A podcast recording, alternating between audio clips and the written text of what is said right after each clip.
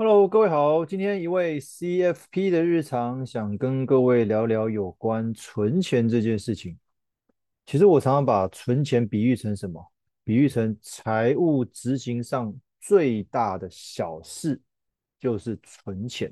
我们来看看存钱有什么观念需要我们再次提醒。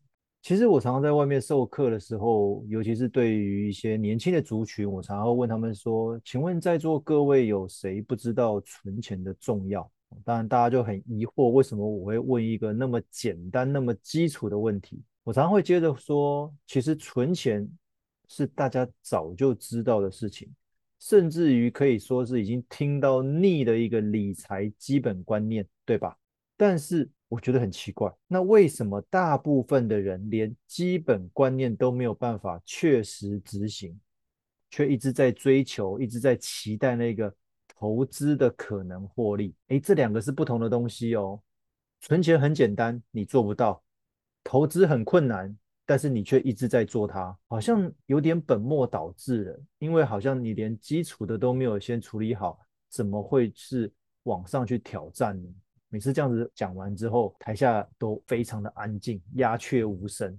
因为我想大家应该都在反省吧。其实我们小资族或者是中产阶级常有个迷思，就是我知道，但是做不到。理财这件事情，应该就是按部就班，一关一关，伴随着你的勇气去闯关，一步一步稳稳的拾阶而上，慢慢的往上爬，慢慢的往上走。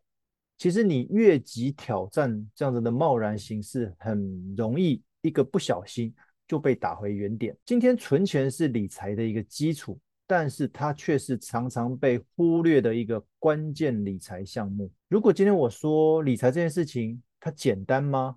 其实它非常的难。怎么说？因为它只能静静的躺在你的银行户头里面，你没有办法把它提出来使用。你没有办法把这个笔钱呼吸到外面的新鲜空气，它只能孤独的存在于数字堆当中。原来存钱的目的是培养耐心，那这也是理财的基本功。如果连这样子毫无波动的钱你都没有办法沉住气，那你未来又如何面对每天上下波动的投资？因为投资它存在着许多功课要我们去学习，要我们去准备，尤其是投资时的一个心理素质哦，我觉得这点很重要。所以我常常觉得，就投资而言，它的心法比技法来得更重要。但是在此之前，我们有没有确实的执行存钱的这一件小事情？那该如何开始存钱呢？如果你过去没有存现金的习惯，没有紧急预备金的概念，我觉得可以先尝试设定一个金额，每个月薪水下来的隔天就先行提拨到另外一个银行账户，达到所谓强迫储蓄的目的。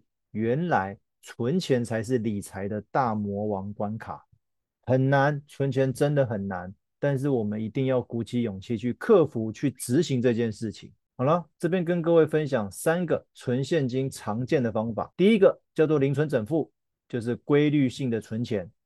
比如说，我每个月固定存三千块，我一年之后自然就会有所谓的三万六。可惜这个方法在很多网银的功能已经被拿掉了。第二个，设定定存，因为我们一般的网银可以直接设定，那大部分最低门槛就是一万块哦，你只要有一万块就可以设定定存。那未来我们在提款的时候，其实定存的资金是不会被看到的哦，这一部分资金是被藏起来。你你要提款的话，你只提得到活存的部分。那这个的好处呢，就是降低可动用的资金，也就抑制了你的消费欲望。第三个方法，网银的子账户，因为现在很多网银都有可以增设所谓的虚拟子账户的功能，其实有点类似过去透过分户理财。我不知道各位有没有听过什么信封理财法？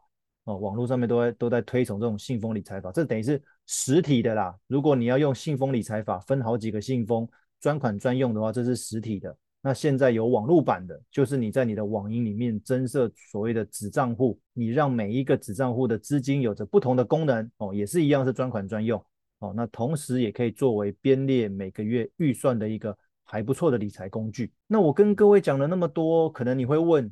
我的消费都是透过手机支付或者信用卡，很少接触现金，那该怎么办？其实我们回到理财问题的源头，如果我们常常觉得入不敷出，常常觉得到了月底哦，就捉襟见肘，我们就应该思考如何减少使用手机支付、信用卡等预支消费、延后付款的这种模式，改采现金支付。其实用现金没有什么不好。如果你觉得你的财务很乱的话，反而我鼓励各位改用现金消费，或者是那种 Visa 签帐卡、金融卡之类的。唯有这样子才能有效改善收支的问题，否则你一直使用这种手机支付或者信用卡支付，哦，因为你没有真的拿到钱，你对钱花掉这件事情你是无感的，你越无感，有可能导致你的财务越乱，哦，所以改用现金支付是。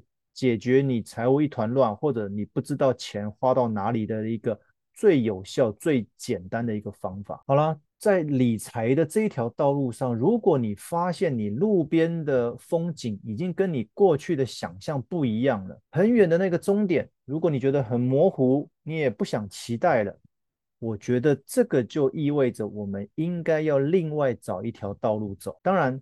这一条路不一定是需要你披荆斩棘另辟的一条新路，可能它早就已经存在了，只是碍于我们过去的习惯，我们不愿意调整方向往另外一条路来走罢了。所以最后送各位两句话，一个就是不改变，我们怎能期待未来会改变？第二句，不尝试，我们怎么知道未来的景致的样貌长什么样子？希望各位。